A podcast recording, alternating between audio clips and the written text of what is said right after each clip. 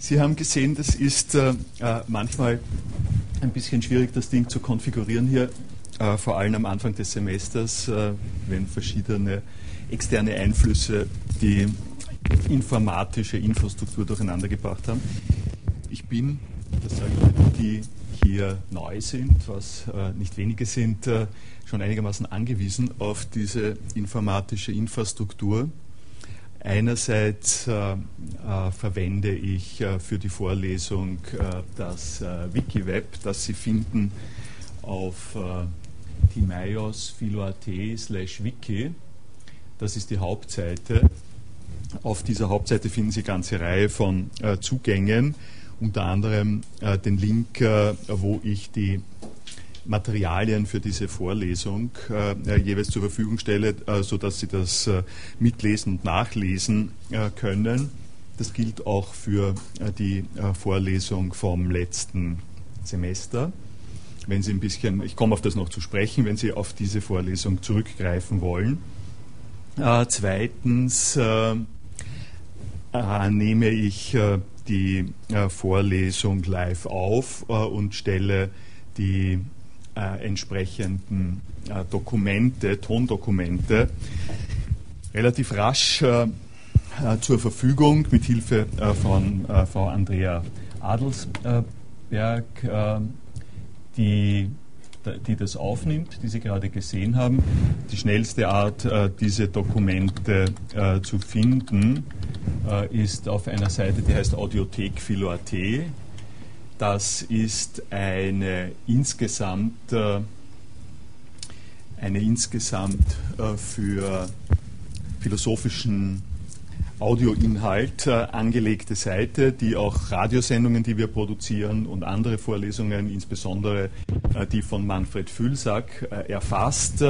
Sie haben hier die äh, entsprechende Streaming-Adresse, das ist das dritte. Es gibt also äh, ein Streaming dieser Vorlesung auch und es gibt die Downloads der einzelnen Lehrveranstaltungen. Die Lehrveranstaltung selbst äh, finden Sie, wenn Sie hier unter Lehrveranstaltungen besser wissen, äh, klicken. Das ist der allgemeine Rahmen. Ich habe leider mit Schrecken äh, bemerkt, man kommt mit diesen äh, verschiedenen Internetangeboten, äh, die man äh, in die Gegend streut, oder ich zumindest in die Gegend streue, nicht immer ganz mit. Ich bin mit Schrecken draufgekommen, dass hier in der Audio Audiodokumentation erst die ersten sieben Vorlesungen vom vergangenen Semester von mir aufgenommen und äh, kommentiert sind. Äh, die Files selbst sind in der Audiothek drinnen. ich werde schauen, möglichst bald die zur Vorlesung selber gehörende Audiodokumentation äh, zu, auf den neuesten Stand zu bringen. Äh, die äh, Sache mit dem Wiki hat aber nicht nur den Zweck, dass Sie hier was zum Lesen haben oder zu Hause was zu lesen haben, sondern meine Vorstellung in dem Zusammenhang ist immer auch, dass das eine, ein Angebot ist, äh, äh, mitzudenken, mitzuschreiben, mitzuarbeiten in der Vorlesung. Das passiert manchmal. Das ist gebunden an die jeweilige Semesterkonstellation, würde ich sagen. Manchmal gibt es ausgesprochen lebendige, während der Vorlesung laufende Aktivitäten äh, und manchmal äh, geht es ein bisschen schleppender und schwerer. Eine große Überraschung, äh, das kann ich vielleicht erzählen, weil es fachlich ähnlich ist als wie meine Vorlesung. Eine große Überraschung war im vergangenen Semester die Vorlesung von Manfred Fülsack, die, sie, die ich also empfehle, auch noch äh, anzusehen äh, zusätzlich. Äh, Sie haben das hier unter Interpretieren und Verändern. Da ist das Folgende passiert. Ein Studierender, der in dieser Vorlesung gesessen ist, äh, hat, äh, hat irgendwie herausgefunden, dass es dieses Wiki gibt. Vermutlich hat es bei mir auch einmal gesehen und hat gesagt, das ist doch eine gute Idee, äh, das sollten wir verwenden für die Vorlesung Fülsack. Fülsack hat noch, noch gar nichts gewusst und der hat ähm, äh, ein Wiki zu der Vorlesung äh, begonnen, das äh, von einigen Studierenden ausgesprochen lebhaft äh, verwendet worden ist und dass äh, Sie sich hier anschauen äh, können. Das sind Produkte, die, und das ist mir sehr recht und auch sehr wichtig, äh, die so nicht im äh, vorgeschriebenen, notwendig äh, vorhersehbaren Studienbetrieb gefordert werden, sondern die selber entstehen, Spontankreationen mehr oder weniger. Sie können in, in meiner, in, in der Vorlesung von mir was im vergangenen Semester nicht so äh, ganz äh, äh, lebendig, aber doch auch einiges hat stattgefunden.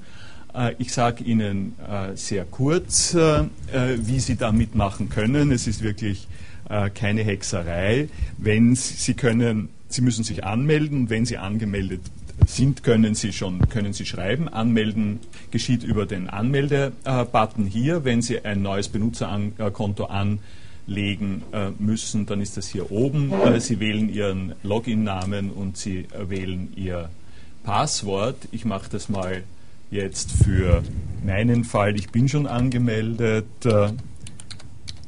Wenn Sie das mitbringen, ähm, dann kommen Sie in eine, bei mir schaut es jetzt ein bisschen anders aus, Sie können die Benutzerumgebung äh, verschieden einstellen äh, und dann haben Sie äh, die Möglichkeit, hier ist es unten in der Regel äh, im Standard, äh, ist dieser Button oben.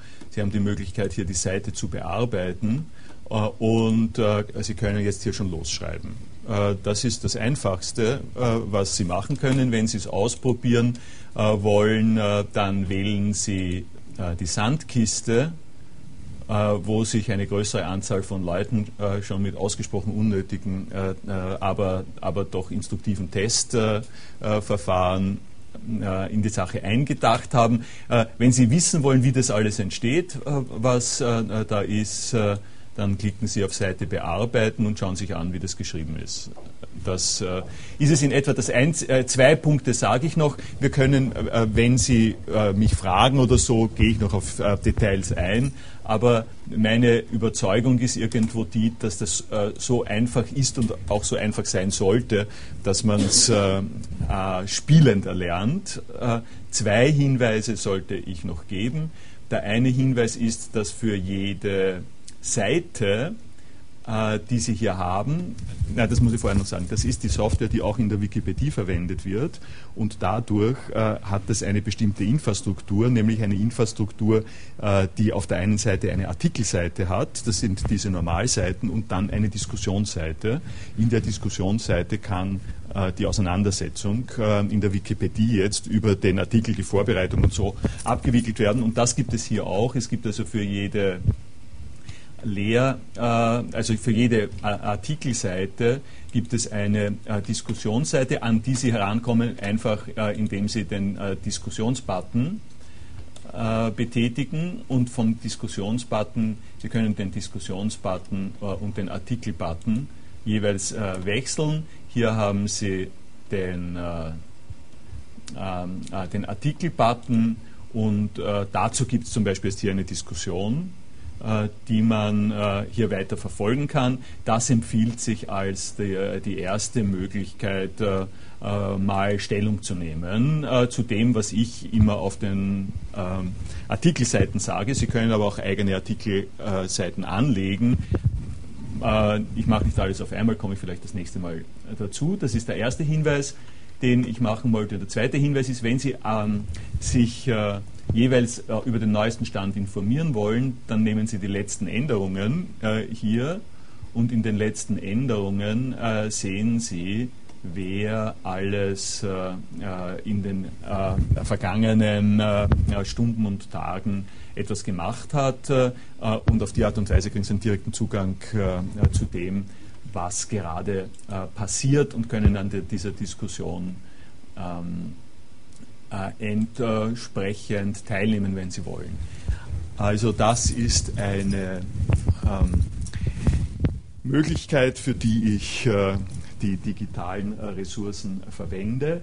Äh, ich kann hier auch noch sagen, dass, dass die Frage, wie kriegt man ein, ein Zeugnis für diese Lehrveranstaltung, dass das so gehandhabt wird. Am Ende mache ich eine schriftliche Prüfung in der Regel, allerdings bei einer überschaubaren Gruppe wie dieser hier werde ich vielleicht auch eine mündliche äh, Prüfung im Kreise äh, der äh, zurückgebliebenen oder restlichen äh, Leute machen. Oder aber, was ich äh, sinnvoller fände eigentlich und wozu ich Sie einlade, wenn Sie im Laufe der Vorlesung äh, Mitschreiben und Mitdenken zeigen, dass Sie dass sie an der Sache interessiert sind, dass sie sich mit dem Ding beschäftigen und dass sie dazu Beiträge leisten, dann ist das noch um einiges besser als eine Prüfung am Ende, weil dann nämlich nicht nur Sie was davon haben, sondern auch die anderen Leute äh, etwas mitkriegen davon, äh, dass sie hier äh, Beiträge leisten. Äh, und das ist also für mich äh, ein äh,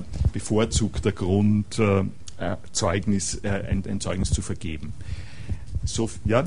Ergänzung noch die Namenskonvention, dass man mit dem BW, dass man das dazu. Die Namenskonvention, ja, ich, ich wollte nicht alle, das sage ich das nächste, das sage ich äh, das nächste Mal. Also ich glaube nicht, dass alle Leute jetzt wie wild anfangen werden, da reinzuschreiben. Äh, wollen Sie wie wild? Na, das mache ich das nächste Mal. Äh, eins nach dem anderen. Ähm, die, äh, gut, zu, zum technischen Fragen noch.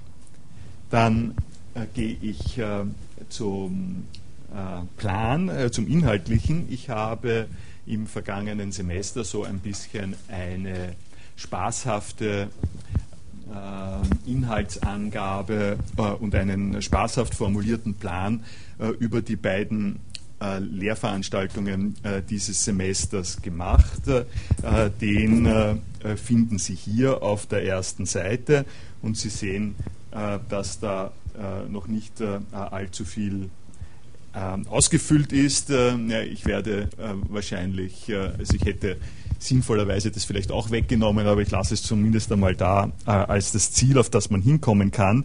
Meine narrative Darstellung des Problems und der Fragestellung, mit der ich mich beschäftige, war die folgende. um es also weniger, wenig narrativ zu sagen, geht es mir hauptsächlich darum, äh, wie äh, das Thema Wissen, Erkennen und im weiteren Sinn Wahrheit, äh, das zu den Zentralgebieten der traditionellen klassischen Philosophie gehört, wie das aussieht, beleuchtet und modifiziert durch neueste, neuere, neueste Entwicklungen in der sozialen und ökonomischen Umgebung, in der wir drinnen sind, äh, fokussiert hauptsächlich auch äh, um das Thema Universität. Äh, Sie wissen, dass es seit 2002 ein neues Universitätsgesetz gibt. In diesem Universitätsgesetz wird die innere Struktur der Universität, die also man kann wirklich sagen hunderte Jahre lang auf eine bestimmte Art und Weise definiert worden ist, drastisch umorganisiert. Äh, eine kleine Anekdote, äh, die von gestern Nachmittag äh, aus der Senatssitzung kommt. Es gibt, äh, es gibt also den alten neuen Rektor, der sich da mit seinem Team vorgestellt hat, nämlich Georg Winkler.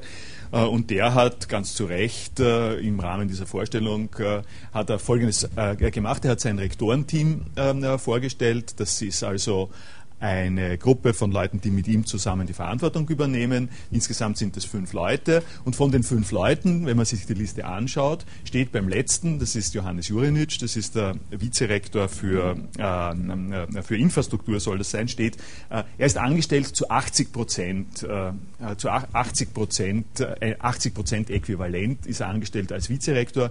Und ich konnte das auch nicht so richtig erklären. Äh, warum das äh, so ist. Es, ähm, es, ist so erklärt worden, dass er 20 Prozent noch lehrt. Äh, er hat also von den, von den 100 Prozent Arbeitstag hat er 20 Prozent, das heißt vermutlich noch eine Vorlesung oder sowas, übrig, in der er an der Uni unterrichtet.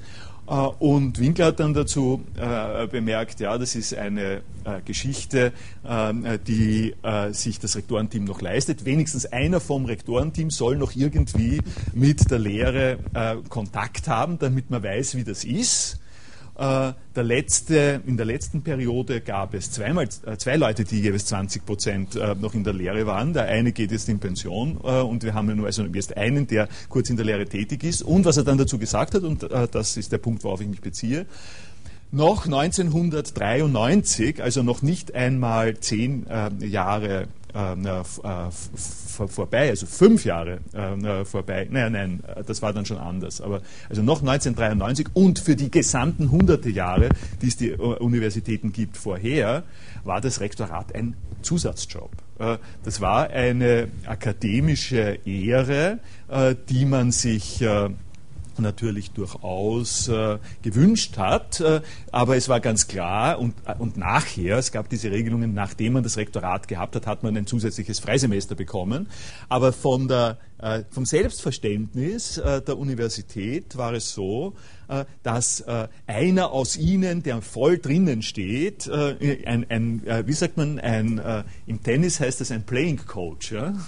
sowas ähnliches ein Captain, Playing Captain, so ein Playing Captain, ja, äh, dass das, äh, das war ein Playing Captain, der äh, sich, äh, der sich hauptsächlich dadurch ausgezeichnet hat, dass er ein toller Wissenschaftler war und dass er an der Spitze der Universität als ausgewiesener Wissenschaftler, es sind also die verdientesten Wissenschaftler, sind dorthin äh, gewählt worden, weil die die Repräsentanz äh, der Universität äh, garantiert haben. Man muss dazu den äh, Rahmen sehen.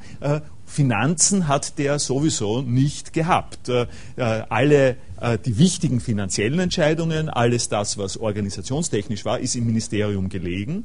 Äh, und der Rektor war also hauptsächlich ähm, für die Repräsentation, äh, für die Darstellung der universitären Arbeit sozusagen gültig. Diese Umwälzung im Universitätsgefälle, von, dem, von der ich geredet habe, hat dazu geführt, dass das alles sich verändert hat, dass Universitäten jetzt selbstständige, in eigener Finanzhoheit agierende Institutionen sind, äh, äh, die einen äh, Vorstandsvorsitzenden, die einen Vorstand und einen Vorstandsvorsitzenden haben und der Vorstandsvorsitzende ist der Rektor und der muss das zu 100 Prozent durchführen.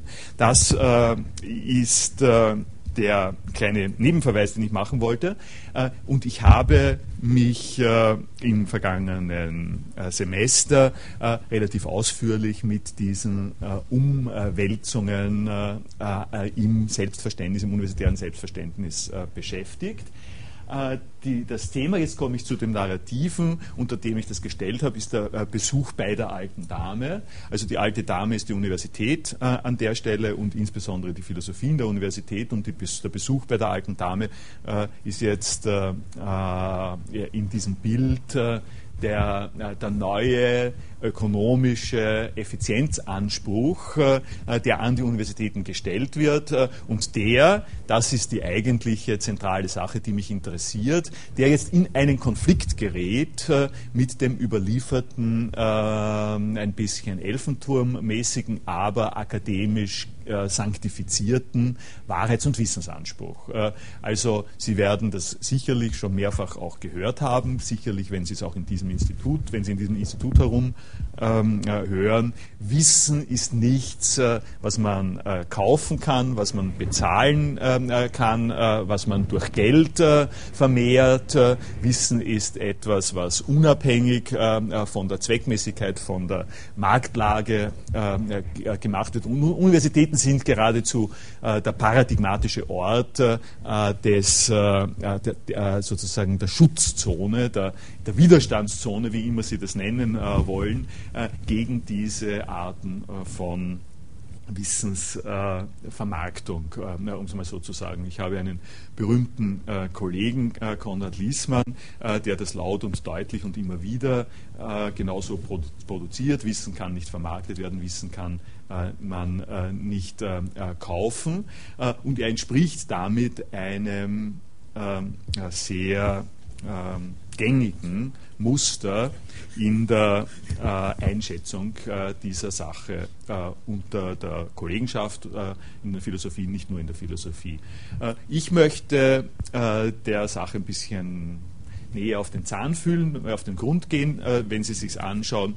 Ähm, unter dem Besuch der, bei der alten Dame haben Sie dann die genaueren, sozusagen genaueren Daten. Sie können hier untersuchen, Finden ist gut. Nicht? Da äh, fällt mir das erste Mal auf, äh, statt, das, statt das Suchen steht, steht da gleich Finden, äh, äh freundlicherweise. Ähm, die äh, können Stichworte eingeben, damit sie schneller an äh, bestimmte Punkte rankommen.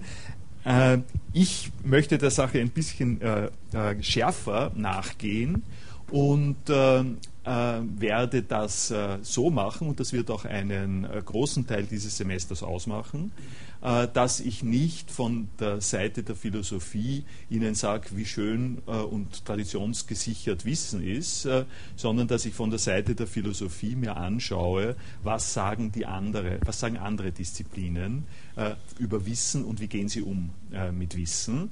Ich habe im vergangenen Semester ähm, schon, also erstens war ein großer äh, Zentralpunkt äh, diese Situation mit den Universitäten. Das zweite, womit ich begonnen habe, war mir anzusehen, wie das in der Ökonomie ausschaut. Äh, es gibt nämlich einfach einen himmelhohen Unterschied äh, zwischen dem Schlagwort Ökonomisierung, äh, äh, man, man, kann nur mehr das äh, studieren, was sich auch auszahlt und so, also was unter dem Stichwort äh, Ökonomisierung läuft und dem, was die Fachökonomie, also die akademisch arbeitende an den Universitäten platzierte Ökonomie, was die mit Wissen macht, äh, welche Rolle Wissen in der Ökonomie spielt. Das ist eine ausgesprochen spannende und äh, äh, mir scheint sehr, sehr wichtige Geschichte und auf das werde ich äh, eingehen. Also äh, das äh, läuft bei mir jetzt unter, den, unter, dem Titel Das Gästebuch. In dem Gästebuch wird also verzeichnet, wer aller zu Besuch kommt bei der alten Dame Universität und Philosophie. Ähm, Ökonomie äh, wird ein, äh, eine Sache sein.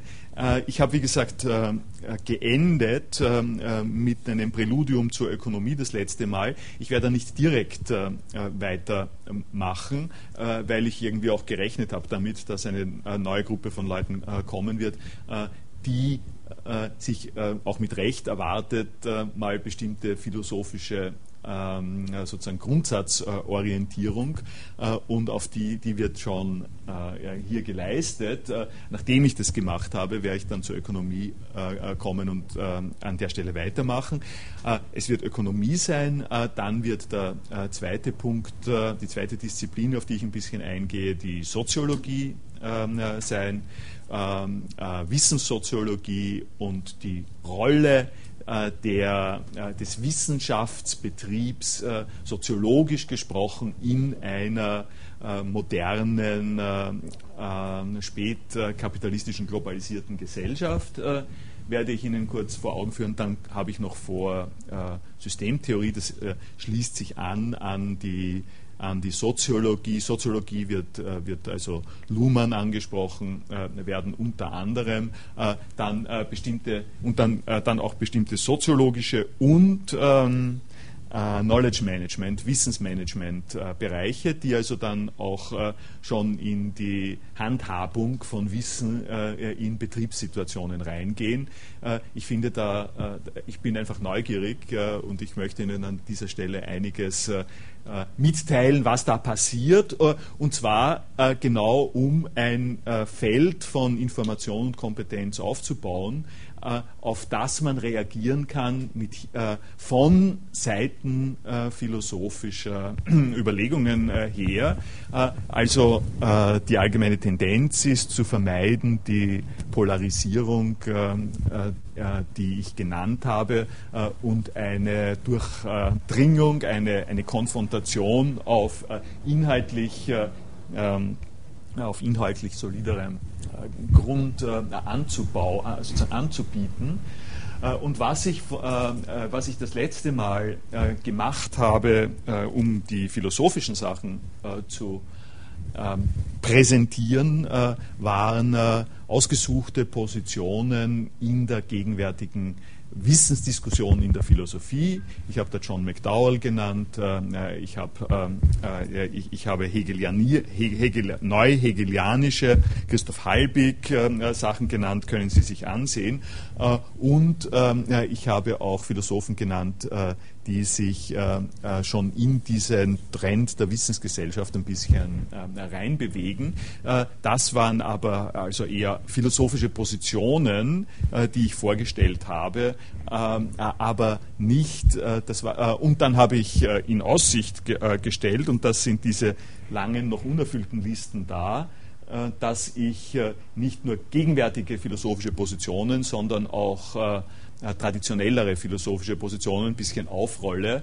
Äh, Miss World und Mr. Universum waren gedacht für Kant und Hegel. Äh, und ähm, ich werde im Laufe dieses Semesters werde ich auf Kant, Hegel, um es mal kurz zu sagen, dann Nietzsche, Heidegger, werde ich sicher noch eingehen, Robert Brandon auch noch. Das heißt, ich werde am Ende der Veranstaltung die, ähm, sagen wir, die Philosophiegeschichte und die, äh, die wichtigen äh, dominanten äh, philosophischen äh, Beschäftigungen mit Wissen Ihnen ähm, äh, vorführen. Äh, also ich hoffe dann vor einem Hintergrund, der ein bisschen breiter ist, ähm, interdisziplinärer ist als das, was Sie normalerweise in der Philosophie über Wissen hören. Äh, und ähm, womit ich aber beginne, das ist sozusagen die, das Versprechen nach den äh, äh, Disziplinen, äh, was Sie von mir hören werden. Äh, vorher aber noch, bevor ich mich also dann auf die Ökonomie als ein Beispiel äh, genauer konzentriere, möchte ich Ihnen äh, doch noch einen, ein philosophisches Entree anbieten, eine ähm, Arbeit, die ich äh, gerade geschrieben habe und äh, die nun nicht äh, einfach, äh, so wie ich es im vergangenen Semester gemacht habe, äh, philosophische äh, Positionen gegen die anderen Positionen stellt, sondern die versucht, was man aus der Philosophie vom Wissen erwartet äh, und den, den, den, Typus der Fragestellung, äh, der einem da mitgegeben ist, äh, in einer Denkanstrengung, in einer Denkbewegung äh, zu konfrontieren mit äh, äh, den Herausforderungen der, das Wort habe ich jetzt noch nicht gesagt, glaube ich, Wissensgesellschaft. und die äh, diese Auseinandersetzung ist das, äh, äh, womit ich beginnen möchte. Sie ähm, haben hier diesen Artikel, der, den ich eben gerade fertig geschrieben habe und der geschrieben worden ist in, im Zusammenhang mit einer Tagung im IWK im Jänner denke denk ich was. Oder war das was im Dezember? Nein, im November war es, man sieht es ja hier. Ähm, äh, und diese äh, Tagung, äh, eben von Manfred Fülsack äh, organisiert, hat geheißen Wahrheit ähm, in Zeiten des Wissens. Äh, Sie können sich hier ansehen, äh, wer da sonst noch aufgetreten ist. Und die Tagung war unter anderem gekennzeichnet durch eine ähm, kleine, also man kann durchaus sagen Polemik, äh, die ich also losgetreten habe, äh, äh gegen äh, die äh, Position, äh, die Manfred, Manfred Fülsack hier auch am Anfang gleich, gleich deutlich macht.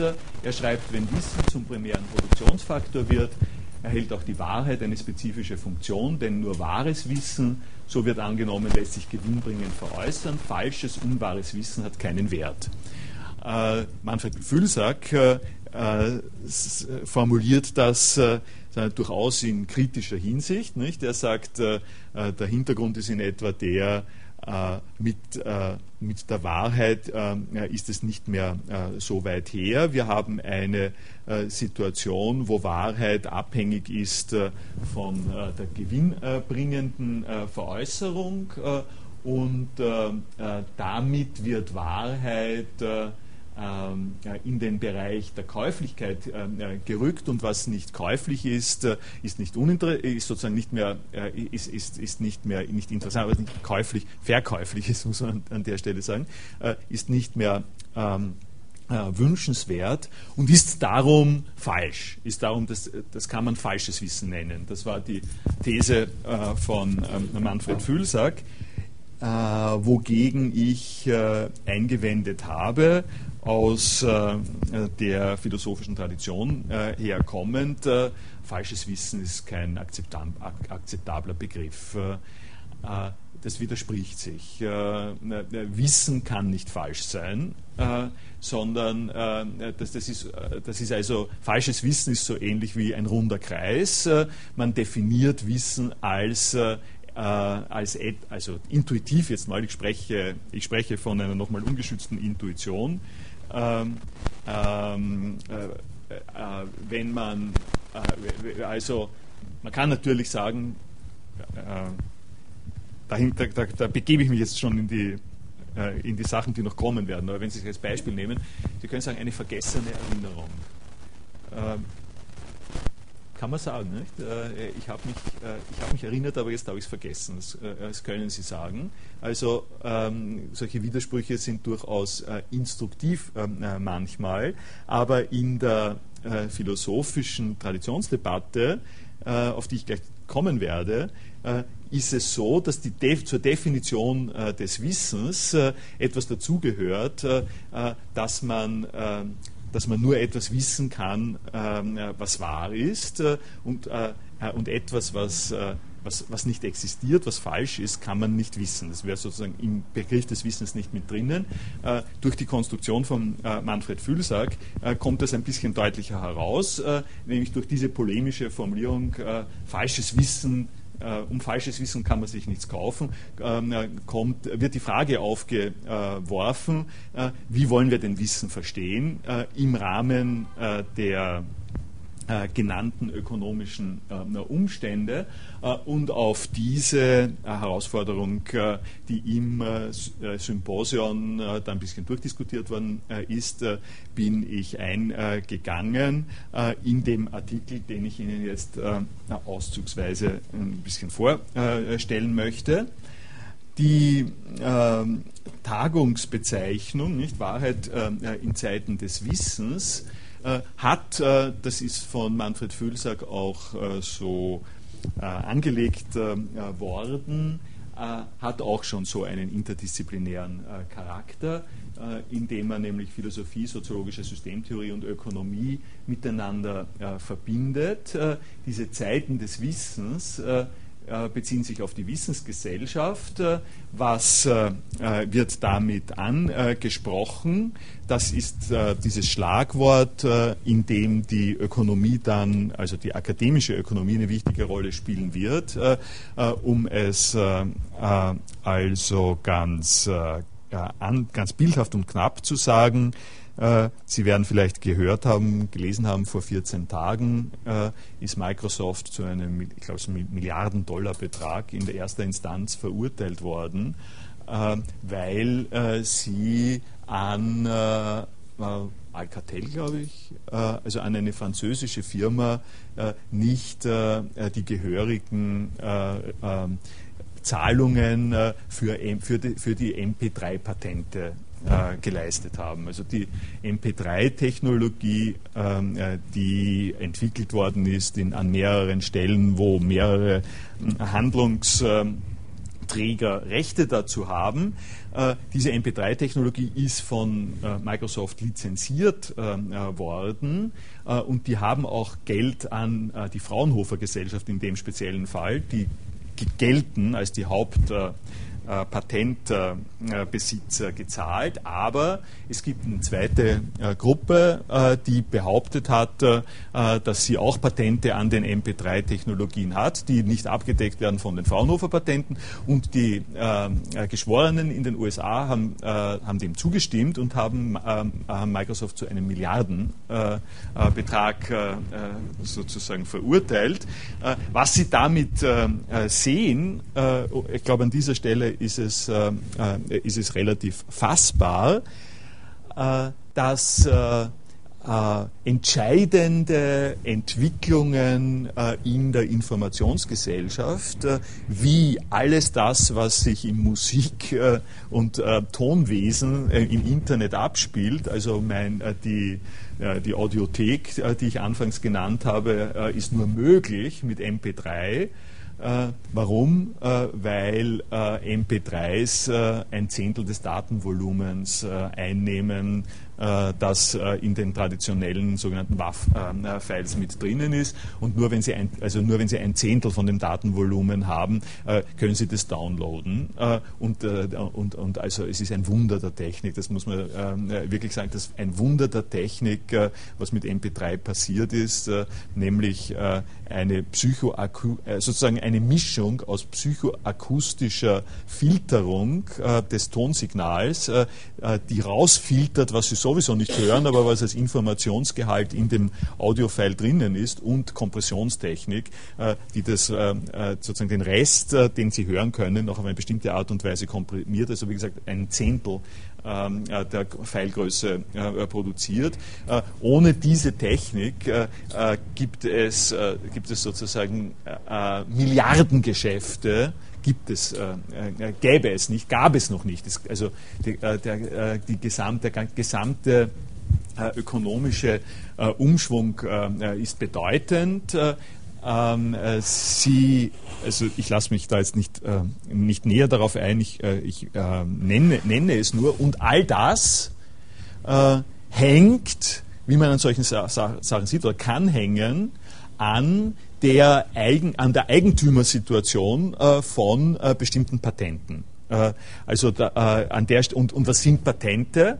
Patente sind sozusagen künstlich monopolisierte ähm, äh, Ideen. Äh, es ist ein bestimmter Typus von Ideen. Es gibt eine starke Diskussion darüber, welche, welcher Typus von Ideen das äh, sein kann. Ein bestimmter Typus von Ideen, äh, der, von dem die Gesellschaft sagt, wir äh, gestatten der äh, Eigentümerin dieser Ideen für eine gewisse Zeit äh, ein Monopol des Umsetzens dieser Ideen. Das ist eine ganz eigene Diskussion. Ich sage es jetzt nur wegen der Ideen.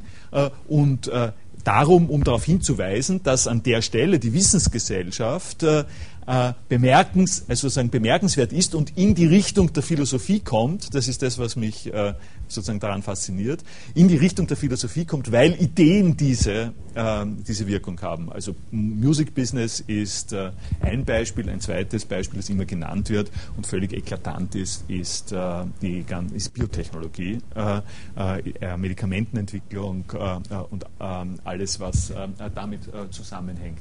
Also ähm, das äh, äh, zum äh, Klammerausdruck äh, nicht materielle Faktoren, Innovation, Patente, Geschäftsmodelle, die die herkömmlichen Kalkulationen der Volkswirtschaft ergänzen oder gar ersetzen. Das, das ist die Wissenschafts Wissensgesellschaft. Unabhängig von diesen ökonomischen Aspekten gibt es zweitens, daran wird eben auch angespielt, äh, so etwas wie die äh, Soziologie, Systemtheorie, äh, wie sie Niklas Luhmann vertritt. Äh, und die operiert äh, mit äh, folgender Konstruktion. es gibt gesellschaftliche Felder, die ultrakomplex werden und geworden sind und die sich selber steuern mit Hilfe bestimmter Schlüsselbegriffe.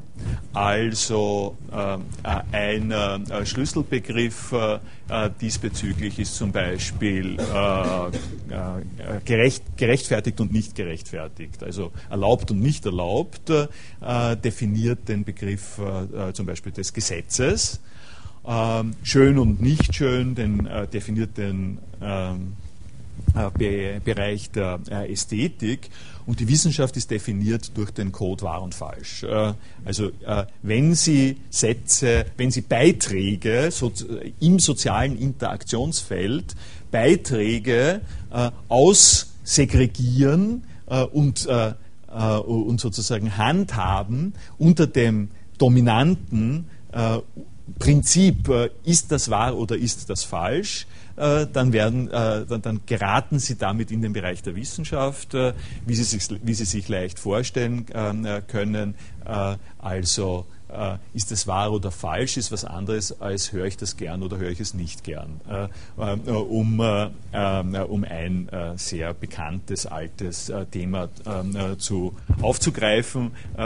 also etwas, was eine bestimmte Gruppe von Leuten gerne hört, äh, hat natürlich eine Berechtigung, äh, hat aber in der Wissenschaft nichts äh, zu suchen. In der Wissenschaft äh, wird gecheckt auf Wahrheit oder Falschheit. und wir werden noch ähm, zu sprechen haben von dem, was sich damit verbindet.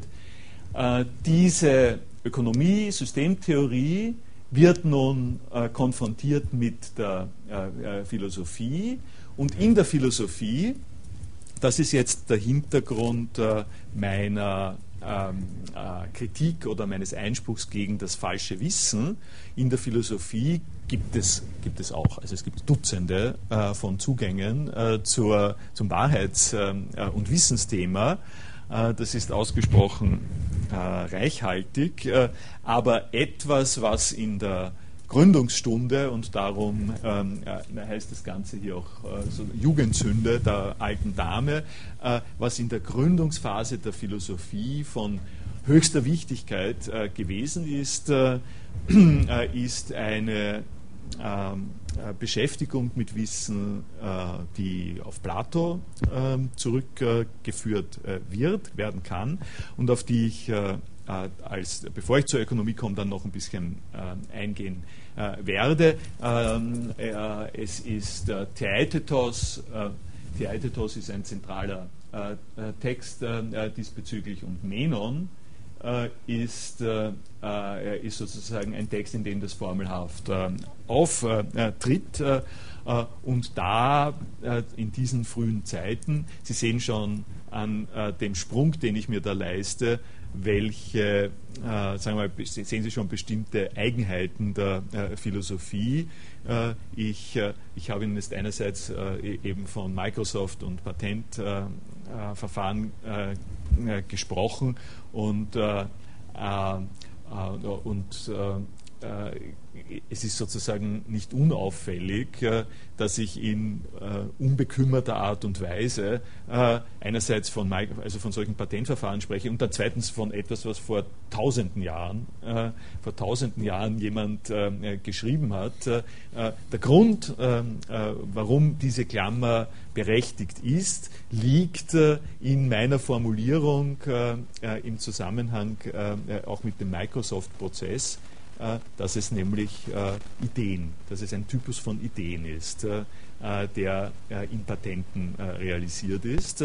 Und diese, dieser Ausdruck Idee, wie Sie wissen, ist äh, etwas, was geradewegs äh, in die philosophische Tradition äh, hineingehört.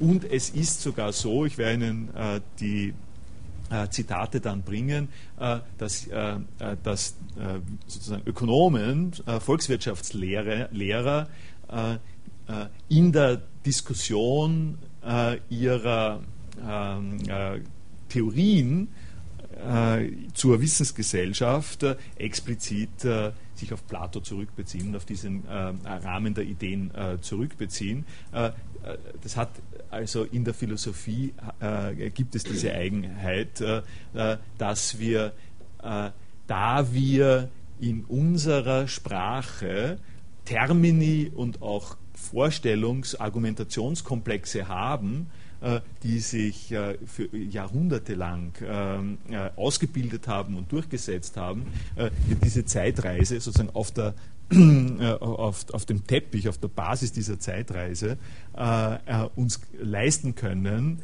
äh, einen so einen Switch der äh, Perioden zu machen. Das ist natürlich auch immer ein gewisses Risiko, aber es ist legitim. Und die Idee, die äh, die da dahinter steht, die also beim Theaetetos äh, äh, dahinter steht und äh, äh die dazu führt, äh, skeptisch zu sein gegenüber falschem Wissen, ist die folgende, dass die Rolle, sondern die, die Formulierung Platos an dieser Stelle heißt, Wissen ist gerechtfertigte wahre Überzeugung. Also Sie haben eine Überzeugung, das heißt eine Einstellung zur Welt. Diese Einstellung zur Welt ähm, äh, sind Sie in der Lage zu rechtfertigen. Äh, und äh, nicht nur sind Sie in der Lage, diese Einstellung zu rechtfertigen, sondern sie trifft auch zu. Diese Überzeugung trifft zu. ist also wahr. und wenn Sie also wissen, ausbuchstabieren als gerechtfertigte wahre Überzeugung, äh, dann äh, äh, werden Sie sehen, woher meine Schwierigkeit kommt, von falschem Wissen zu reden.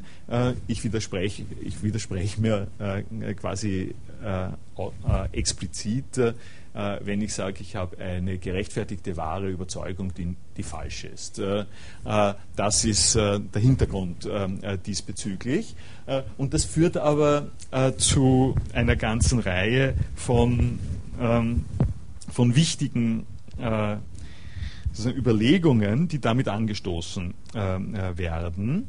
Äh, denn äh, äh, in einer klassischen die Welt ist noch in Ordnung Einstellung, in der es Relativismus und Irrtum und, und Kulturvergleich noch nicht gibt, könnte man sich damit begnügen, zu sagen, äh, also entweder ich weiß was und wenn ich es weiß, äh, dann, äh, dann ist das eben wahr und das bleibt so, oder aber ich weiß es nicht, dann habe ich, äh, dann, dann, äh, dann habe ich dazu keinen Zugang und jemand anderer, der nicht meiner Auffassung ist, äh, der behauptet eben etwas, etwas Falsches.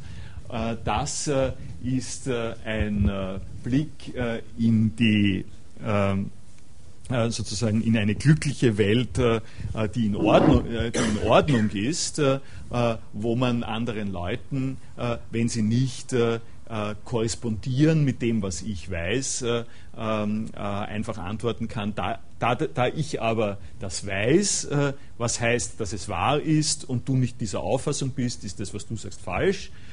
und darum ist das kein, kein Wissen, sondern ist ein Irrtum. Also äh, eine äh, so eine stark äh, dogmatische Möglichkeit und stark dogmatische Note äh, ist damit äh, äh, drinnen angesprochen und wir sind nicht mehr sehr leicht davon zu überzeugen, dass diese Dogmatik ähm, der richtige Weg ist, damit umzugehen. Und, wir haben eine starke Neigung, uns einzulassen auf äh, solche Suggestionen äh, wie, äh, naja, du weißt es schon, aber bist du sicher, dass es nicht falsch ist? Äh, oder kann das nicht falsch sein? Oder äh, ist es für dich wahr und für jemanden anderen falsch? Äh, ist, das, ist das ein Wissen, das du zeitweise haben kannst und dann kann es äh, verschwinden und das heißt, es wird dann falsch. Äh, wie gehe ich mit äh, äh solchen Umschichtungsprozessen um?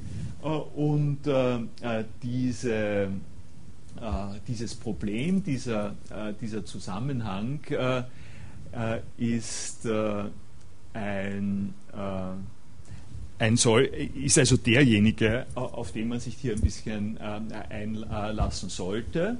Äh, und ich habe äh, also auch äh, gegen meinen zunächst, zunächst mal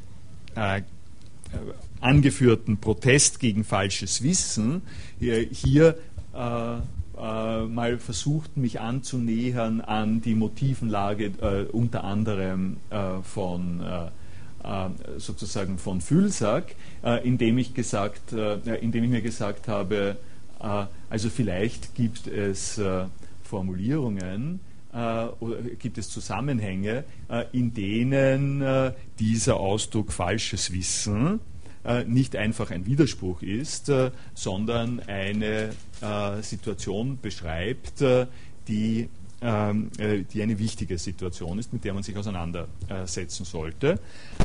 und, ein,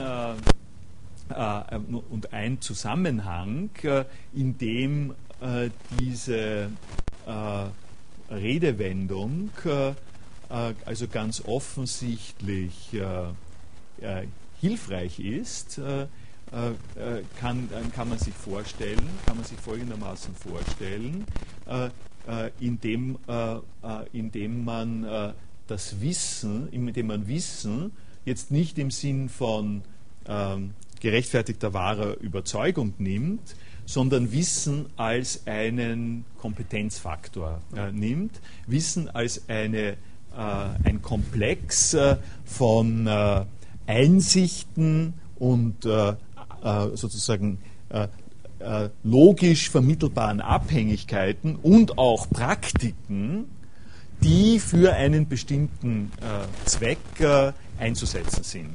Äh, Sie hören es schon, Zweck einzusetzen sind, da haben Sie schon die, da, da, haben Sie sozusagen schon die Verwertbarkeit und so. Es ist aber überhaupt nicht, und das muss man also jetzt hier, das ist der erste Punkt, wo ich sehr, sehr deutlich gegen die Polarisierung rede. Äh, Sie wissen, wie Sie nach St. Pölten kommen. Ja? Äh, das ist nun echt ein, äh, äh, das, das ist echt ein völlig harmloser und verständlicher Verwendungszusammenhang von Wissen. Da muss man nicht sagen, wie nach St. Pölten kommt, das weiß ich. Äh, äh, so, solche Sachen. Äh, und die, das Wissen, wie Sie nach St. Pölten kommen, oder das Wissen, äh, wie Sie Ihre Soundkarte anschließen, äh, wenn wir schon beim Audiobeispiel sind, äh, wie Sie ihre, das Wissen, wie Sie Ihre Soundkarte konfigurieren, wie Sie die neue Soundkarte, die Sie gekauft haben, in den Computer einsetzen und, Ihr Computer, und den Computer danach konfigurieren, äh, das ist nicht eine wahre, eine berechtigte wahre Überzeugung, das ist einfach schlecht, äh, äh, das ist einfach eine, eine schlechte Beschreibung von dem, was wir meinen, wenn wir sagen, ich weiß, wie ich meine Soundkarte einbaue dass äh, dieses, ich weiß, wie ich meine Soundkarte einbaue, hat mehr etwas zu tun mit Kompetenz, äh, äh, mit sich auskennen, äh, mit sich in der Welt orientieren. Äh, und in diesem Sinn von Wissen kann man äh, falsches Wissen auf eine Art und Weise unterbringen, nämlich indem man sagt, ähm, du, du hast du weißt, äh, äh, du weißt zwar, wie du mit deinem Mobiltelefon umgehst, aber das ist das falsche Wissen fürs Einbauen der Soundkarte. Äh, also ähm, äh, jemand, der äh, ich, äh, jemand kann ein falsches Wissen haben, in dem Sinn von, er ist nicht so qualifiziert, mit dieser Sache umzugehen. Das ist einerseits etwas, was wir äh, glaube ich, problemlos akzeptieren können, was aber äh, auf der anderen Seite äh, natürlich einer der wichtigen Gründe ist dafür, warum wir in einen Trend zum Relativismus kommen, warum wir also ähm, Schlagwort, Stichwort Postmoderne äh, Tendenzen und Versuchungen haben, äh, weil wir äh, also sozusagen ausgehend von dieser Selbstverständlichkeit von, äh, so ähnlich wie, äh, das ist das falsche Werkzeug dafür. Nicht? Ich habe jetzt nur den Schraubenzieher mit, aber ich bräuchte, äh, ich bräuchte eine Zange. das ist das, in dem Sinn das falsche Werkzeug. So ähnlich habe ich jetzt verwendet das falsche Wissen. und wenn wir davon ausgehend jetzt mal projizieren und das Ganze auf, äh, sagen wir mal, mittelgroße kulturelle Zusammenhänge äh, aufbringen, äh, anbringen und äh, äh, verwerten, äh, dann haben wir dann haben wir eine Ausdrucksweise, wie dieses ganze Lebenssystem, das Überzeugungssystem, was jetzt nicht nur das Schraubenziehersystem ist, sondern die Art und Weise, wie die die Welt sehen, ist hat sich leider als falsch erwiesen äh, angesichts des Planeten, äh, planetarischen Zusammenhangs oder des Kometen oder was, was immer. Das, äh, äh ich meine, wir können, ähm, äh, wir können dann auch sagen, äh, unser Wissen hat sich leider als falsch erwiesen, insofern, als wir die Erde in die Luft sprengen. Äh, äh, oder eine Zivilisation, die dieses Wissen ausbildet, äh, ähm, wird arbeitet am eigenen Untergang ähm, zum Beispiel. und auf diese Art und Weise können wir äh, sozusagen ganze Wissenslandschaften äh, gegeneinander äh, ausspielen äh, und, haben, äh, äh, und, und, haben damit einen Gebrauch von falsches Wissen, den man nun unter die Lupe nehmen kann. Und der, das, das ist jetzt mein nächster Punkt, dieser Gebrauch kollidiert mit den überlieferteren, klareren, äh, äh logischen äh, und äh, platonischen Prinzipien. also ich, ich habe als Beispiel dafür genannt, um, damit man sich die logische Konstellation in dem Zusammenhang vorstellt, vorstellen kann, besser ein bisschen checken kann. Ich glaube, das kommt da, wo kommt das? Das kommt da irgendwo unten finde find es jetzt äh, äh, ne, hier nicht ganz, ich sage es äh, Ihnen so. Äh, aus der logischen Sicht her ist die Sache ja ziemlich übersichtlich. Äh, es gibt äh, eine Einteilung von Überzeugungen und Sätzen in wahr und in falsch. und die Sätze, die ich als wahr, die ich wahr nenne, kann ich nicht gleichzeitig äh, als falsch äh, äh, einstufen. Das ist ungefähr so, wie wenn ich äh, Maschinen habe, ich, ich muss Maschinen auseinandersortieren und äh, äh, dabei gibt es Elektromaschinen und Verbrennungsmotoren. Also gibt es Maschinen, die sind, sind Verbrennungsmotoren und sind Elektromotoren, sagen wir mal so. Äh, und äh, die Kapazität zwischen den beiden zu unterscheiden besteht darin, dass man auf der einen Seite äh, aus einer gemischten, ähm, äh, gemischten Situation ähm, von Motoren, auf der einen Seite tut man die Verbrennungsmotoren, auf der anderen tut man die Elektromotoren. Dann kommt, das ist sozusagen die Idee. Das ist, das, das ist jetzt genau die Idee. Was heißt es? Kann ich, kann ich gleich hier ein bisschen vor, vorweg sagen. Nicht? Äh, was heißt es zu wissen, was eine, ein Verbrennungsmotor ist? Da kann man äh, viel darüber sagen, aber ein, ein, ein, ein, wichtiger Faktor, auf den zu sprechen zu kommen äh, wird, ist, äh, was immer es heißt, äh, es ist zu bemessen an der Fähigkeit von Leuten zu unterscheiden zwischen Verbrennungsmotoren und ähm, Fußbällen äh, und und Tischen und Stühlen und unter anderem auch Elektromotoren. Ja.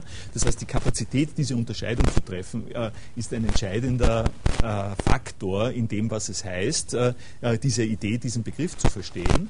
Und wenn ich jetzt in eine Situation komme, äh, in der ich mir ansehe, wie haben äh, bestimmte Personen, die, wie, haben, wie hat eine bestimmte Person die Motoren geordnet.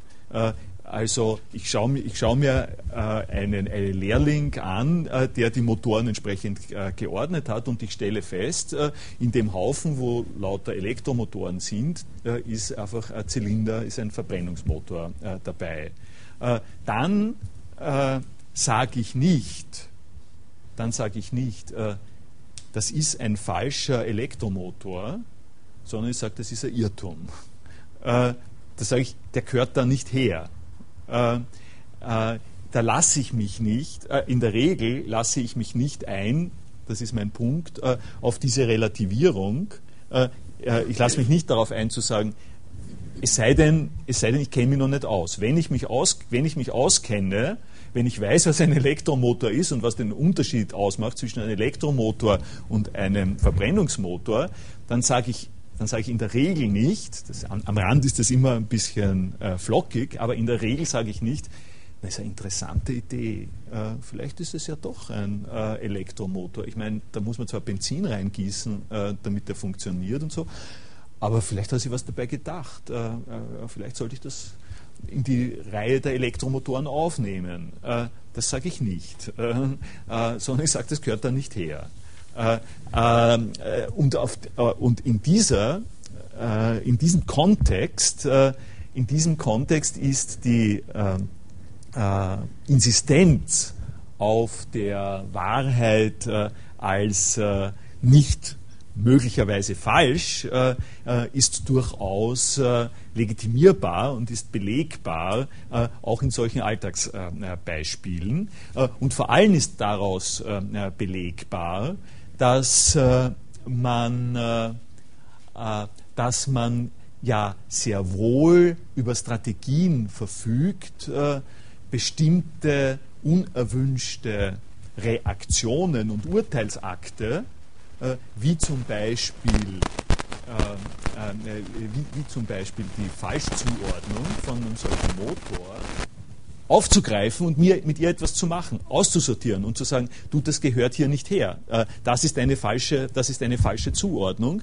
Äh, auch wenn es so ist, dass unter einer anderen Themenstellung, eine, unter anderen Aufgabenstellung, zum Beispiel äh, trenne mir die Pflanzen von den Maschinen, das zu Zuordnen eines Elektromotors und eines Verbrennungsmotors auf den einen Haufen der richtige äh, wäre. Das heißt, äh, das ist ja durchaus möglich. Also das ist der, der eine Hinweis auf die Intuitionen der, der logisch in, inspirierten philosophischen Betrachtungsweise.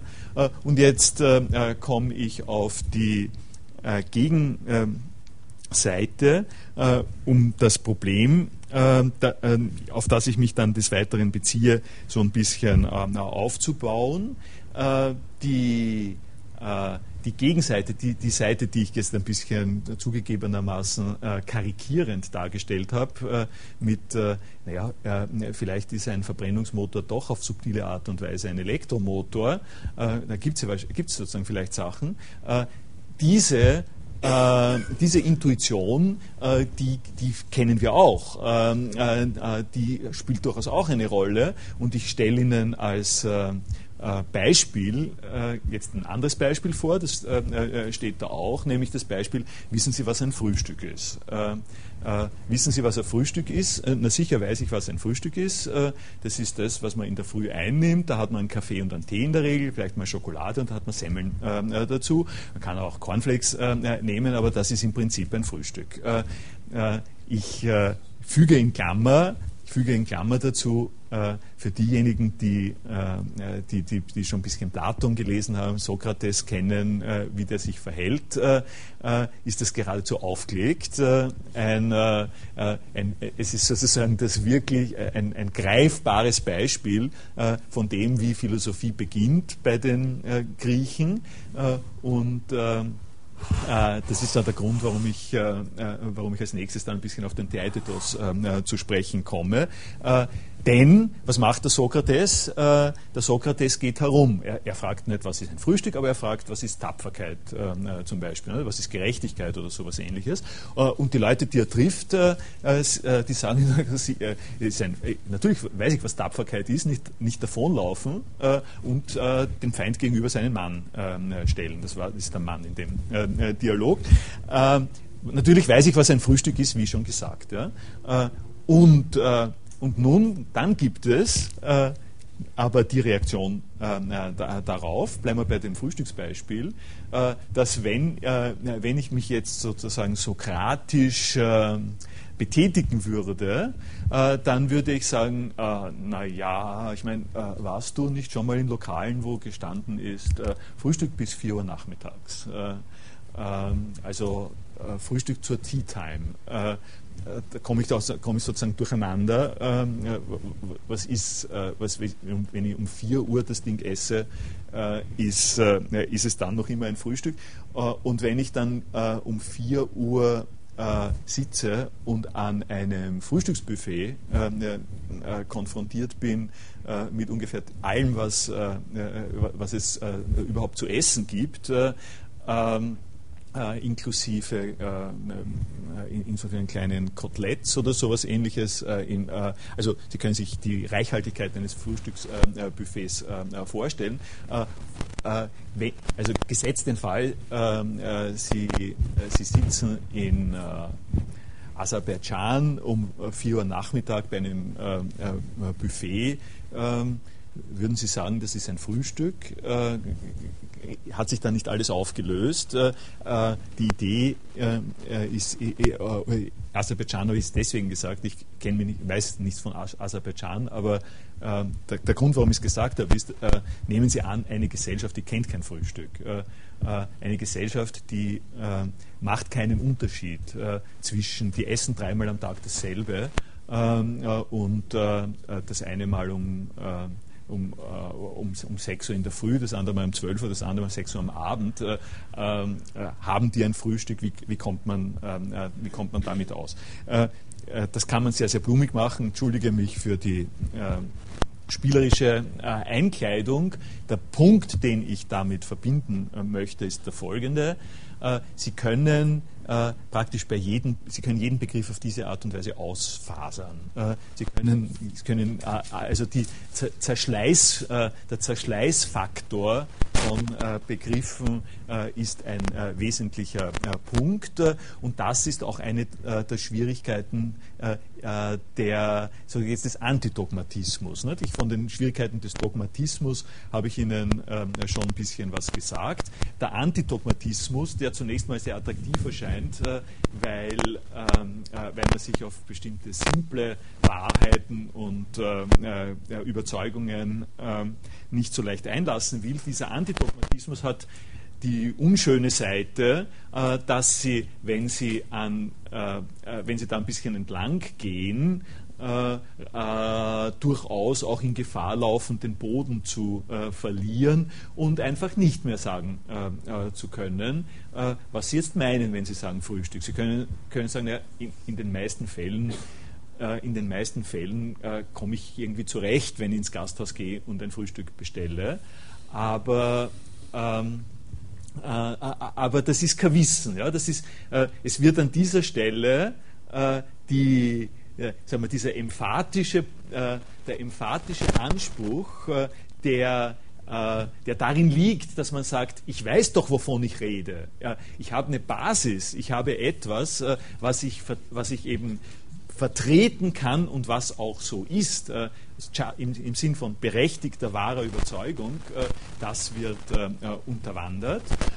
und meine Kritik an den äh, Symposionsteilnehmern und Teilnehmerinnen äh, ist so ein bisschen äh, die gewesen, äh, dass, äh, dass die in einem Fahrwasser drinnen sind, dass die Zerschleißung von Begriffen noch immer als das Interessanteste und, und als das Wichtige nimmt und die, die Zerschleißung äh, sozusagen äh, die Zerschleißung von Begriffen, äh, die zweifellos ein, ein wichtiges Thema ist für Philosophie heutzutage, ist etwas, was ich in meiner Einschätzung der Dinge als ein mindestens so wichtiges Problem sehe als die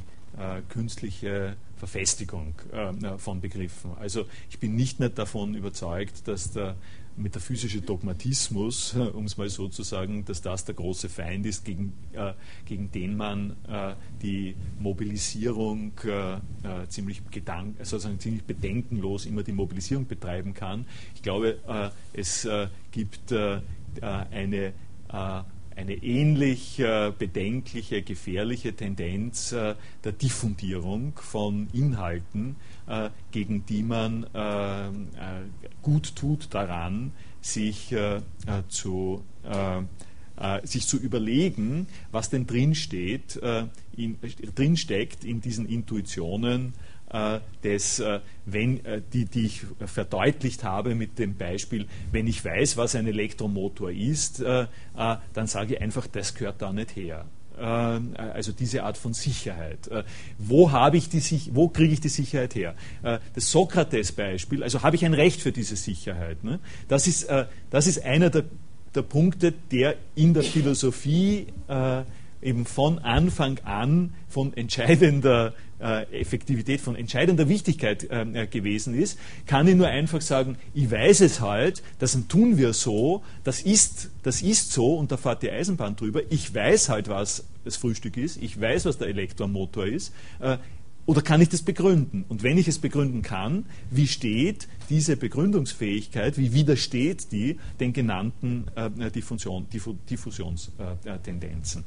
Äh, ich werde ähm, jetzt vielleicht äh, äh, da ein bisschen rausspringen aus dem äh, Zusammenhang äh, des Artikels und Ihnen mal gleich ein Beispiel zeigen, damit äh, sie, äh, damit, sie, äh, damit sie vielleicht auch gleich direkt was zum, zum Anknüpfen haben. Also vielleicht motiviert sie das auch dazu, erfahrungsgemäß sind bildliche Beispiele relativ hilfreich, sowas zu machen. Ich habe, habe da ein Beispiel verwendet in dem Artikel, das um das herum eigentlich äh, das aufgebaut ist, äh, was äh, ich da darlegen möchte. und dieses Beispiel sind, sind Jeans und zwar insbesondere die ähm, Rücken, also die Hintertaschen, Hintertaschen von Jeans. das zeige ich Ihnen jetzt sozusagen noch äh, in dieser äh, Vorlesung, äh, äh wie es da, welche Bewandtnisse es äh, äh, damit hat. der Grund, warum ich darauf gekommen bin, ist ein Artikel in, in der New York Times, auch in der Herald Tribune zu finden, im Jänner dieses Jahres. in diesem Artikel geht es im Prinzip um dasselbe, was ich Ihnen gesagt habe äh, im Zusammenhang mit Microsoft, äh, nämlich um äh, den Typus von Patenten, also um die äh, Konstruktion eines geistigen Eigentums äh, einer bestimmten äh, Konstellation, die einer Firma gehört und die für diese Firma eine entsprechende Geld, in Geld aufzuwiegende Wichtigkeit hat. Das ist äh, für meine Zwecke jetzt ein bisschen reduziert, nicht von den Patenten, also ich gehe äh, äh, nicht über Patente, sondern äh, äh das simplere, Be das simplere äh, Thema, das aber in dieselbe Richtung hinein tendiert, sind Markenzeichen, also Logos. und in dem Fall handelt es sich bei Levi's nicht um Patent, nicht um ein Patent, da, da, sagt man nicht Patent dazu, sondern es handelt sich um ein Markenzeichen. und was dieser Artikel sozusagen entsprechend dokumentiert ist, äh, dass äh, Levi's äh, wie wild Rechtsanwälte allen Firmen hinterher schickt, die auf irgendeine Art und Weise ihr Markenzeichen verletzen. In dem Artikel ist auch davon die Rede, dass die das irgendwie brauchen, weil, ähm, äh, weil sie, sie brauchen, also das wird insinuiert, äh, Levi's hat bestimmte Entwicklungen am Jeansmarkt verschlafen, äh, äh, ist aber früh schon drinnen und hat dieses Markenzeichen besetzt und will jetzt das Maximum an Geld fürs, für das Markenzeichen haben. Äh, und an der Stelle wird's, äh, wird es sozusagen witzig. ich weiß nicht, ob Ihnen das so klar war. mir ist es im Rahmen der Recherche erst klar geworden, dass äh, dass dieser Doppelbogen, dieser Levi's Original Doppelbogen nicht, äh, nicht nur irgendwas ist, äh, sondern offensichtlich, wenn man sich in die Kultur der Jeans ähm, äh, begibt, äh, etwas unglaublich Wünschenswertes äh, ist, was echt alle Leute haben wollen. Und, äh, äh, und auf irgendeine Art und Weise, wenn man sich das recherchiert, ich habe das im Netz sozusagen recherchiert, wenn man sich das anschaut, äh, man äh, tatsächlich äh, äh, sozusagen zu, wund zu wundersam, zur wundersamen ähm, Erkenntnis kommt, dass die dieses Markenzeichen, also die andere Jeansfirmen, auf die vielfältigste Art und Weise äh, äh dieses, an diesem Markenzeichen äh, zu partizipieren versuchen. Ich äh, klicke Ihnen äh, die, Bilder, äh, die Bilder ein bisschen durch. das sieht man nicht so deutlich, aber das, das ist das, das sozusagen das auch. Hier haben Sie das Ganze mit Perlen. Also es gibt eine echt geheimnisvolle Anziehungskraft dieser Nähte äh, auf den Rücktaschen äh, von Jeans. Auf die äh, äh sozusagen fantasievollste Art und Weise, äh, wobei man jetzt, das ist speziell, das ist speziell fantasievoll, äh, und ähm, bis, bis in diesen Bereich hier. Ne? Ähm, was, was auch ein, eine, eine, eine Rücktasche von Jeans ist. Nun ist äh, mein, äh, äh, mein ein bisschen spielerisches Beispiel vom Frühstück und äh, äh, vom Frühstück, wo sie sich äh, denken konnten, was will der da eigentlich, wovon spricht der, ist an äh, an dieser Stelle einfach beinhart äh, in die gesellschaftliche äh, Wirklichkeit und die Gesetzgebung äh, mit eingebaut. Und das ist etwas, was, äh, äh, was nun genau der Schnittpunkt ist, an dem ich Philosophie und Wissensgesellschaft miteinander in eine Beziehung bringen möchte. Anstelle der Frage, was ist ein Frühstück, ähm, äh, stelle ich die Frage, was ist ein Doppelbogen hinten äh, drauf auf einer Jeanstasche? Äh, was ist der, äh, äh, was, äh, also das ist noch ein bisschen allzu weit formuliert, was ist ein Levi's Doppelbogen? was, ist ein, was ist ein vom Markenrecht geschützter Levi's Doppelbogen hinten auf der Jeanstasche? die harmlose Position des Laien äh, ist die, äh, dass das ja wohl nicht geschützt sein kann durch, äh, äh durch das Markenzeichen von Levi's. Ne? Das kann nicht wahr sein. Äh, aber ähm, ich kenne die einzelnen äh, Gerichtsprozesse nicht. wir können sich leicht vorstellen, dass irgendein Gericht zur Auffassung kommt, das darf dort nicht sein. Ähm, das darf dort nicht sein, weil das ist für Levi's reserviert. und der wichtige Punkt äh, ist, ist natürlich jetzt, äh, äh, was sind die Urteilskriterien, was sind die Identitätskriterien für, einen Doppelbogen in der Verwendung im Wirtschaftszusammenhang. in unseren, sozusagen, wenn wir in der Designklasse sind, an der Akademie für Angewandte, dann, dann ist es irgendwie klar, dass diese äh, Variante des Doppelbogens eine ausgesprochen individuelle, eigene Variante ist, die nichts zu tun hat mit dem Markenzeichen ähm, äh, von Levi's.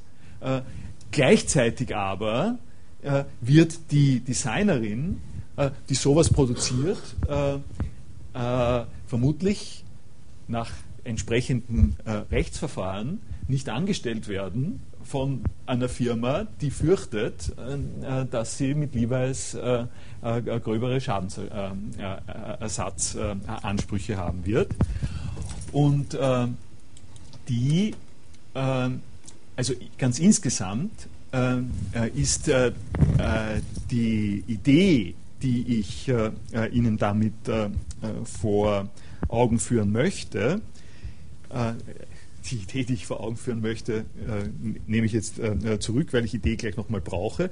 Was ich Ihnen vor Augen führen äh, wollte und möchte damit, ist nun genau das, was passiert, wenn eine Idee materialisiert äh, und ökonomisiert wird.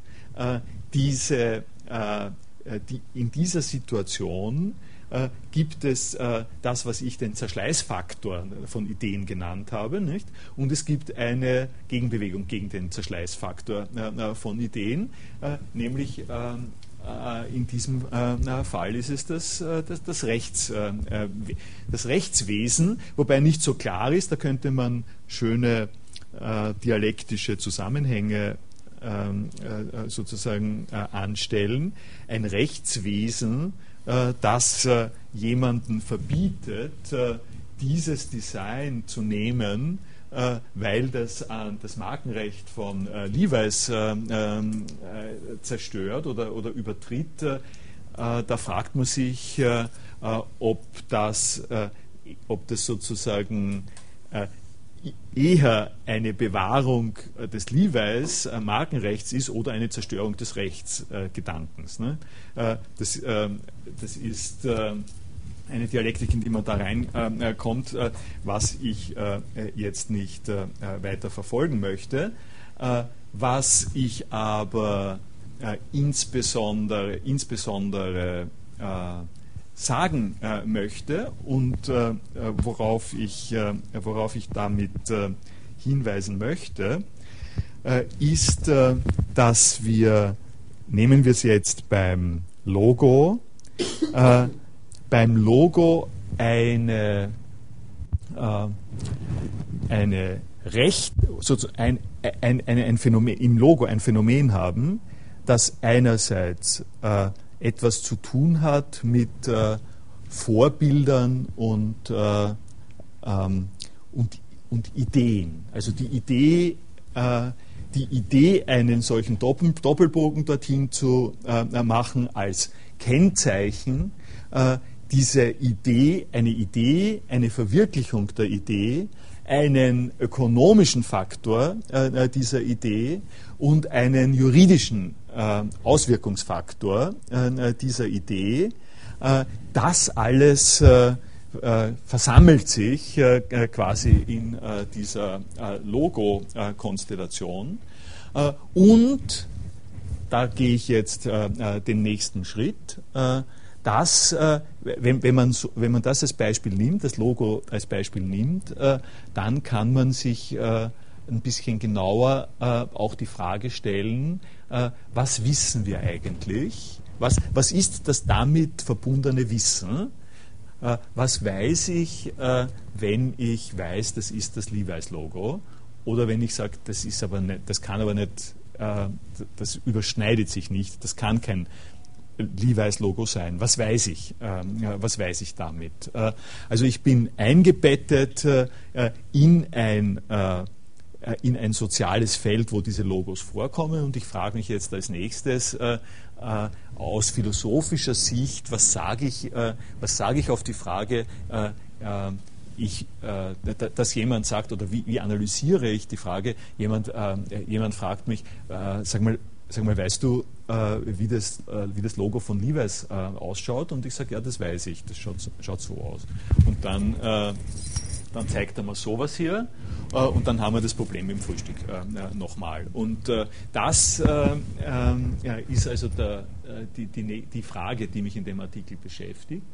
Und das Erste, worauf man stößt, wenn man sich die Sache so zurechtlegt, äh, ist, äh, dass, äh, dass Logos, das ist jetzt vielleicht, das ist also eine Besonderheit von Logos, aber ich werde Ihnen zeigen, dass man mit dieser Besonderheit auch etwas machen kann, dass Logos ähm, eine, eine, eine sehr eigenartige Beschaffenheit haben in den beiden Dimensionen des Wissens, äh, die ich genannt habe, nämlich in der äh, Dimension des sich Auskennens, Wissen als sich Auskennens und in der Dimension äh, von Wissen als einen Justified True Belief, also als Behauptung, als präpositional sagt man, nicht? Wissen als Kenntnis von Wahrheiten, sprich als die Kompetenz mit als wahr beurteilten Sätzen äh, umzugehen. Logos haben da auf eine interessante Art und Weise äh, eine Rolle in beiden Zusammenhängen zu spielen. Denn der erste Punkt äh, äh im Rahmen des sich Auskennens ist das, dass man äh, als äh, Legitimation der entsprechenden Gesetzlichkeit, also Gesetzgebung, Legitimation der entsprechenden Gesetzgebung äh, im, äh, im Markenrecht, das ist die, dass die Gesellschaft ein Interesse hat, gesetzlich zu regeln, äh, wer äh, ein Markenzeichen verwenden darf, weil das äh, die Inform äh, sozusagen die Information vereinfacht. Äh, Orientierung ist leichter. Stellen Sie sich vor, Sie kommen in den Supermarkt, dort haben Sie 25 Biermarken und alle schauen gleich aus und Sie müssen jede einzelne Flasche aus dem Regal nehmen und die Nummer der Flasche anschauen, um herauszufinden, von welcher äh, Firma die ist, äh, das ist kein Geschäft. Äh, das geht nicht. um diese Form von rascher Orientierung zu gewährleisten, die die ganz einfach das Wirtschaftsleben an, ankurbelt. Um die, darum haben wir diese Gesetze. Und in diesem Zusammenhang fungiert ein Logo äh, in einem gewissen Sinn wie ein Schlüsselreiz, ähm, wie ein ähm, äh, äh, wie, wie, ein äh, Signal, äh, sagen wir so, wie ein Verkehrssignal, in einem erweiterten Sinn äh, wie ein Verkehrssignal. Sie sagen ja auch, Sie wissen, wenn es dort, wenn's dort grün blinkt, müssen Sie stehen bleiben. Das ist eine, eine Form von, ähm, von Wissen, wie ich es Ihnen äh, dargestellt habe und Logos äh, funktionieren auf eine bestimmte Art und Weise ähm, äh, in diesem Zusammenhang. Wenn das nur so wäre, äh, dann hätten wir aber den interessanten Aspekt, äh, um den es mir geht und warum ich das ganze Beispiel überhaupt konstruiert habe, verloren. Das wäre so ähnlich wie wenn also, wenn ein, äh, äh, welches Beispiel ähm, äh, soll ich da nennen? Äh, wenn, äh, wenn Sie auf der Straße fahren äh, und, und Sie sehen eine, und Sie sehen Nieselregen, dann, dann wissen Sie, Sie müssen vom Gas gehen, sonst schleudert, sonst, sonst, äh, sonst tragt Sie es aus der Kurve. Äh, diese Art, das ist auch ein Signal, nicht? Äh, Nieselregen oder äh, Sie, Sie sehen Glatteis, äh, äh, sowas ähnliches. Nieselregen zu sehen ist ein Signal für eine Wirkung, die auf Sie, die sozusagen auf Sie ein wirken wird, wo Sie jetzt nicht diskutieren. Sie können natürlich mit Ihrer Nachbarin diskutieren, ob Sie jetzt vom Gas gehen sollen oder nicht, aber das Diskutieren wird keine äh, Auswirkungen dafür haben, dass das ein Zeichen, also wenn Sie das sehen, in der Regel ein, ein Zeichen, Sie können, ja, ein, ein, ein, Zeichen für eine, einen Mechanismus, für einen, Gesetz, einen gesetzlichen Zusammenhang ist, äh, der Ihnen äh, ähm, äh, bestimmte äh, Zusammenhänge, äh, denen, denen, sie unterliegen, plastisch macht. Da, so funktioniert das, das Logo nicht. Das Logo fun funktioniert zwar so als ein Eyecatcher auf der einen, äh, auf der einen Seite, also ein Signal, das, das, soll es ja sein als Logo. Zweitens aber äh, hat es eine Mobilität hat, äh, hat das Logo einen Diskussionsspielraum, der äh, ein eigener ist äh, und diesen Diskussionsspielraum, diesen, äh, dieser Gestaltungsspielraum äh, eines Logos, der aus dem Logo nicht einfach ein äh, Reizsignal macht, sondern etwas anderes, der ist genau angesprochen in meinem Beispiel mit den äh, Logos hier. Äh, und das ist genau der Bereich, in dem die Gerichte allenfalls etwas zu sagen haben, an dem sie sagen, äh, diese Variation dieses Zeichens äh, äh, gehört noch in den Wirkungsbereich dieses Zeichens. Äh, an dieser Stelle ist also eine äh, Diskussion möglich. Äh, und warum ich diese beiden Sachen so hier zusammenstelle, ist, weil, das, weil, weil, weil das mir ein Ort zu sein scheint, an dem die ähm, Effektivität, äh, der, der, der, wirtschaftlich äh, wünschenswerte effektive Einsatz äh, von äh, bestimmten Inputs, äh, in dem Fall Markenzeichen, äh, zusammengeht und über, übergeht, nicht zu trennen ist letztlich von einer Diskussion und einer Veränderung genau dieser Zeichen. Und damit ein Bereich sozusagen so ein, ein, ein, verschwimmender, ein überspannender Bereich äh, definiert ist, äh, in dem wir nicht schroff auseinanderhalten müssen. Also entweder du hast ein gutes, eine gute Idee für ein Logo, das haut hin und das steigert den Verkauf. Und auf der anderen Seite, ähm, äh, es gibt äh, Prozesse des Urteils. Urteil ist an der Stelle natürlich, äh, sagen wir wörtlich und, äh, äh, und übertragen. Es gibt Prozesse des Urteils, in denen explizite Rechtfertigungszusammenhänge äh, und Rechtfertigungsinteressen äh, stattfinden. Äh, im, Im, Logo passt das beides, also trifft das aufeinander, sagen wir es mal so. ich möchte, ich werde das nächste Mal werde ich das noch ein bisschen aus, ausbuchstabieren und dann im weiteren Schritt auf, äh, die, äh, auf dies, diese sokratische Situation. Ich habe den, den, eine Kopie des Theaetetos äh, habe Ihnen zur Verfügung äh, gestellt. Ähm, hier, wenn Sie Zeit finden, äh, können äh, Sie sich das Einführen mal anschauen hier, äh, den Theater. Das ist ein, äh, ein langer Dialog, aber ein bisschen reinzulesen schadet nichts. Danke.